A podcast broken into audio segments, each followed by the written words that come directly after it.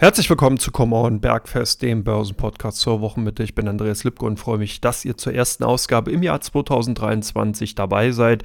Für die, die zum ersten Mal dabei sind, der Börsenpodcast zur Wochenmitte wird in zwei Teilen dargestellt. Der erste Teil ist der klassische Rückblickteil, was bisher geschehen ist, und der zweite Teil ist dann sozusagen der Ausblick das, was auf die Börsianer zukommt und was entsprechend an Datensalat, Datenvorlage, Material noch publiziert wird. Ansonsten nehme ich mir natürlich frei, auch das ein oder andere Interview zukünftig hier bei diesem Format führen zu können und interessante Gäste einzuladen, die dann vielleicht zu speziellen Gebieten etwas zu sagen haben, weil das Bergfest bedeutet ja im Endeffekt auch, dass man es geschafft hat, dass die Börsenmitte bzw. die Wochenmitte ähm, erreicht wurde, dass man jetzt sozusagen auf dem Gipfel steht und dass man jetzt dann dem Abstieg, hoffentlich natürlich nur sinnbildlich gesprochen, entgegengeht und dass damit der schwierigste Part erstmal erledigt ist. Für die Börsen 1 zu 1 übertragbar ist das natürlich nicht, aber zumindest mal soll es auch so mal eine Möglichkeit geben, um einen, wie gesagt, Überblick, Ausblick und natürlich auch vielleicht die ein oder anderen Impulse für Überlegungen, Anregungen und Gedanken liefern zu können. Nun aber genug der einleitenden Worte und auf zu Teil 1. Wir gucken mal, was in dieser Woche so passiert ist und da war natürlich ganz interessant, dass wir zu Beginn des neuen Jahres einige Marktteilnehmer Marktplätze hatten, die tatsächlich noch bis Mittwoch geschlossen waren. Die USA, chinesischen Festlandbörsen fielen am Montag als Handelsteilnehmer aus.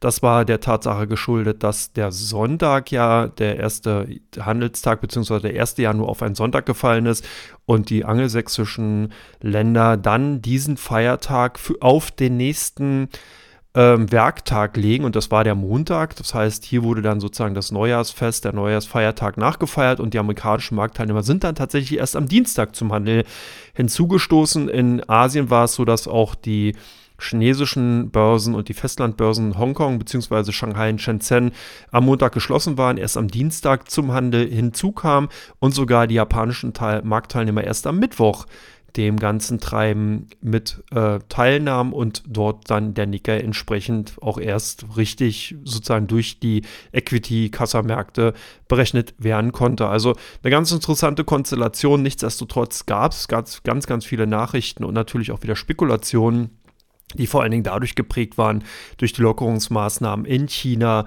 bezüglich ähm, der Covid-Restriktionen, die ja in den letzten Jahren die Konjunktur doch sehr, sehr hart getroffen hatten und eben viele Unternehmen äh, dahingehend ja, eingeschränkt hatten bei den Aktivitäten, Lieferkettenproblematiken sich ergeben haben, natürlich auch für die westliche Hemisphäre, für die westlichen Unternehmen in Europa und den USA, die ja dann teilweise Produkte in China produzieren lassen, wurden davon direkt getroffen und das Ganze soll sich jetzt etwas auffällen. Der DAX hat es auch dahingehend erstmal positiv ausgelegt. Zumindest hat er mal wieder mal versucht, in Richtung 14.200 Punkte vorzustoßen. Da war ja das große Wabang-Spiel, die große Frage, wird es dem DAX gelingen, aus eigener Kraft positiv in, den Jahr zu, in das Jahr zu starten? Oder werden wir hier doch nochmal den ein oder anderen Rücksetzer sehen und werden die Marktteilnehmer dann doch eher Gewinne mitnehmen, weil vielleicht die Gefahren, die Hemmnisse größer sind als die Aussichten. Das war aber nicht so. Der DAX zeigt sich beziehungsweise jetzt eigentlich bis zur Wochenmitte ganz gut unterwegs und kann ordentlich zulegen. Man ist äh, derzeit im DAX unterwegs auf die in Richtung 14.400 Punkte. Also von daher zumindest mal aus eigener Kraft ganz gut unterwegs. Gestern am Dienstag gab es dann doch nochmal den ein oder anderen Rückschlag aus den USA, weil zum Beispiel die Bauausgaben doch deutlich höher ausgefallen sind, als man eben erhofft hatte und dahingehend das alte Inflationsthema wieder aufgekommen ist und dahingehend die Börsen auch in Europa ein Stück weit unter Druck gebracht haben. Das Ganze ist aber am Mittwoch wieder vergessen. Hier ist die freundliche Stimmung aus Asien maßgeblich für den heutigen Handel, für den Mittwochshandel. Und da eben, wie gesagt, die Aussichten aus China, dass die Lockerungen der Maßnahmen, die Aufhebung der Covid-19-Restriktionen eben auch der Konjunktur helfen werden und das natürlich dann sich auch auf die europäischen Unternehmen äh, auswirken bzw. niederstrahlen oder ausstrahlen wird. In China waren es dann eben doch hauptsächlich Technologien Immobilienwerte, die von diesen Aussichten profitieren konnten. Immobiliensektor sehr, sehr gut unterwegs, Banken, Finanztitel und Immobilienwerte stark im Plus, auch Technologiewerte sind auch wieder gefragt gewesen und haben so eine kleine Renaissance erlebt. Alibaba konnte am Mittwoch teilweise 7% zulegen. Das war der Tatsache geschuldet gewesen, dass hier die Tochtergesellschaft End Financial eine Kapitalerhöhung über 1,5 Milliarden US-Dollar vollziehen konnte und damit sich positionieren kann, um stärker an den Konsumerbereich auftreten zu können, um hier nochmal die Position festigen zu können. Und das zeigt natürlich auch, dass hier wahrscheinlich dann die Querelen und natürlich auch die Auseinandersetzung zwischen dem Management von Alibaba und der äh, chinesischen Regierung wahrscheinlich beigelegt sein können. Technologiewerte insgesamt haben da so eine kleine Erleichterungsrallye vollzogen und genau diese Stimmung strahlt dann eben auch auf den bisherigen europäischen Handel ab. Nur ist natürlich auch wichtig zu sehen, welche Einflussfaktoren in Europa eine Rolle spielen. Hier positionieren sich die Anleger ganz klar in Richtung oder auf die Konjunkturerholung. Äh, nach der zweiten Jahreshälfte, sprich nach dem zweiten Quartal, gehen viele Marktteilnehmer davon aus, dass dann auch die für Europa antizipierte Rezession zu Ende beendet sein dürfte und dann eine Konjunkturerholung einsetzt. Demzufolge sind zyklische Werte aus den Bereichen Automotive und natürlich auch dem Chemiesektor klar gefragt. Wir sehen aber auch große Nachfrage nach Versicherungsaktien, wie zum Beispiel der Allianz Münchner Rück und Hannover Rückversicherung die Aktien ebenfalls gefragt, weil man hier einfach Unternehmen hat, die dann davon profitieren können, wenn eben die EZB die Zinsen anhebt, dass natürlich dann der Cashflow, den die Versicherungskonzerne generieren, entsprechend auf der Ertragsseite wieder zu finden sind, nie, nicht wie bisher auf der Kostenseite klar wirkten, weil nämlich dann entsprechend negative Zinsen entsprechend gezahlt werden mussten. Also das ist die Situation, die sich derzeit zeigt, ist aber auch ein sehr vorsichtiges Marktumfeld. Handelsvolumen ist noch traditionell sehr, sehr dünn. Gerade in der ersten Handelswoche halten sich einige Marktteilnehmer dann doch zurück, währenddessen andere hier schon in die Bresche springen. Und das kann sich aber auch relativ schnell wieder ändern, wenn eben wirklich das große Volumen reinkommt und die Trendrichtung entsprechend sich dann ausbilden wird. Wir haben auch schon so leicht den Beginn der Berichtssaison in den USA gesehen. Einige Nebenwerte haben dort bereits Zahlen vorgelegt. Der große Zahlenreigen wird dann aber erst tatsächlich ab der nächsten Woche erfolgen. Da geht es dann auch in die Vollen, dass die klassischen traditionellen Bankwerte ihre Zahlen vorlegen werden. Aber mit diesem Hinblick oder Hinblick auf dieses Ereignis positionieren sich natürlich dann auch schon einige Marktteilnehmer. Wir bekommen auch dann äh, noch einige Konjunkturzahlen. Äh, da werde ich aber gleich natürlich dann explizit in Teil 2 nochmal drauf eingehen. Bisher sieht es aber so aus, dass gerade insbesondere dünnes Handelsvolumen die äh, Handelsphasen geprägt hat. Wir hatten auch einige negative Nachrichten noch aus den USA bezüglich Tesla und Apple gehört und gesehen. Tesla hat hier die Absatzerwartung nicht ganz getroffen.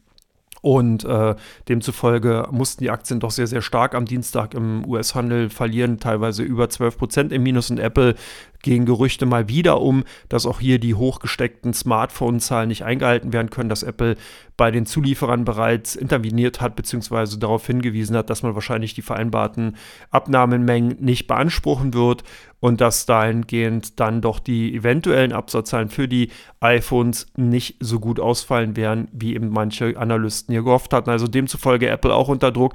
Das Ganze zog sich dann auch komplett durch den Big Tech-Sektor. Microsoft und andere Unternehmen mussten eben durch die Kursrückgänge dann ebenfalls leiden. Also man merkt schon, Technologieaktien werden es zumindest mal auch im ersten Quartal 2023 nicht einfach haben.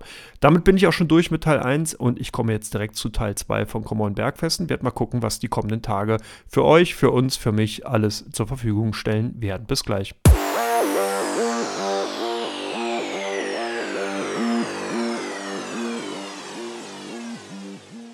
Herzlich willkommen zurück zu Teil 2 von Common Bergfest und ich habe es bereits beim ersten Teil avisiert. Hier geht es darum, was wartet, erwartet uns noch. Und da kann man ganz klar sagen, heute am Mittwoch natürlich die US Fed Minutes. Das heißt, hier gibt es das Protokoll der letzten Notenbank-Sitzung aus dem Dezember. Das ist natürlich dahingehend sehr relevant, weil ähm, da festzustellen sein wird, wie die Stimmung bei den abstimmenden US-Fed-Mitgliedern war, ob man eben tatsächlich hier eine restriktivere Gangart bei der zukünftigen Zinspolitik anlegen wird oder ob man hier eventuell die ein oder anderen Möglichkeiten ausgewogen hat, um entsprechend vielleicht ein bisschen lockere Zinszüge dann auch äh, entsprechend wirken lassen zu können. Da es wird natürlich auch spannend für gerade die ersten Monate jetzt im Jahr 2023, vielleicht auch nicht gerade unwichtig für diejenigen, die im Euro, US-Dollar, also im Währungsbereich unterwegs sind und dort hier den einen oder anderen Trade machen, beziehungsweise vielleicht auch amerikanische Aktien natürlich im Depot haben und davon dann auch entsprechend betroffen sind. Klar auch weiterhin der Arbeitsmarkt im Fokus des Interesses. Also hier schauen natürlich viele Investoren und Analysten darauf, wie sich die Arbeitslosenquote in den USA entwickeln wird, wie die Arbeitsmarktsituation insgesamt ist. Man guckt dann natürlich auch, ob sich der amerikanische Arbeitsmarkt weiterhin als sehr, sehr eng darstellen wird. Da gibt es die, heute die sogenannten YOLTS-Daten, das heißt die neu geschaffenen Stellen werden da publiziert und da werden auch einige Marktteilnehmer am Mittwoch drauf schauen. Wir bekommen aber auch einige ähm, Auftragseingänge bzw. Einkaufsmanager-Indizes, die äh, dann eben auch publiziert werden. Wir bekommen aus den, äh, aus den USA entsprechende Indikationen zu ähm, den Auftragseingängen im verarbeitenden Gewerbe. Und äh, das Ganze geht auch auf der makroökonomischen Seite weiter. Ich habe es bereits gesagt, Arbeitsmarkt steht im Fokus. Da wird am Donnerstag dann natürlich auf die Erstanträge auf Arbeitslosenunterstützung geschaut. Wir bekommen die Einkaufsmanager-Indizes für den Dienstleistungssektor, den Gesamtindex auch am Donnerstag, ebenfalls dann am Freitag geht es weiter. Für Deutschland kommen die Einzelhandelsumsätze, die ganz wichtig sind. Die gesamte Eurozone, EWU Einzelhandelsumsätze auf Monatsbasis. Verbrauchervertrauen wird auch nochmal sehr wichtig sein, sowohl als auch das Geschäftsklima in Form des Geschäftsklima-Indexes, der um 11 Uhr am Freitag publiziert werden wird.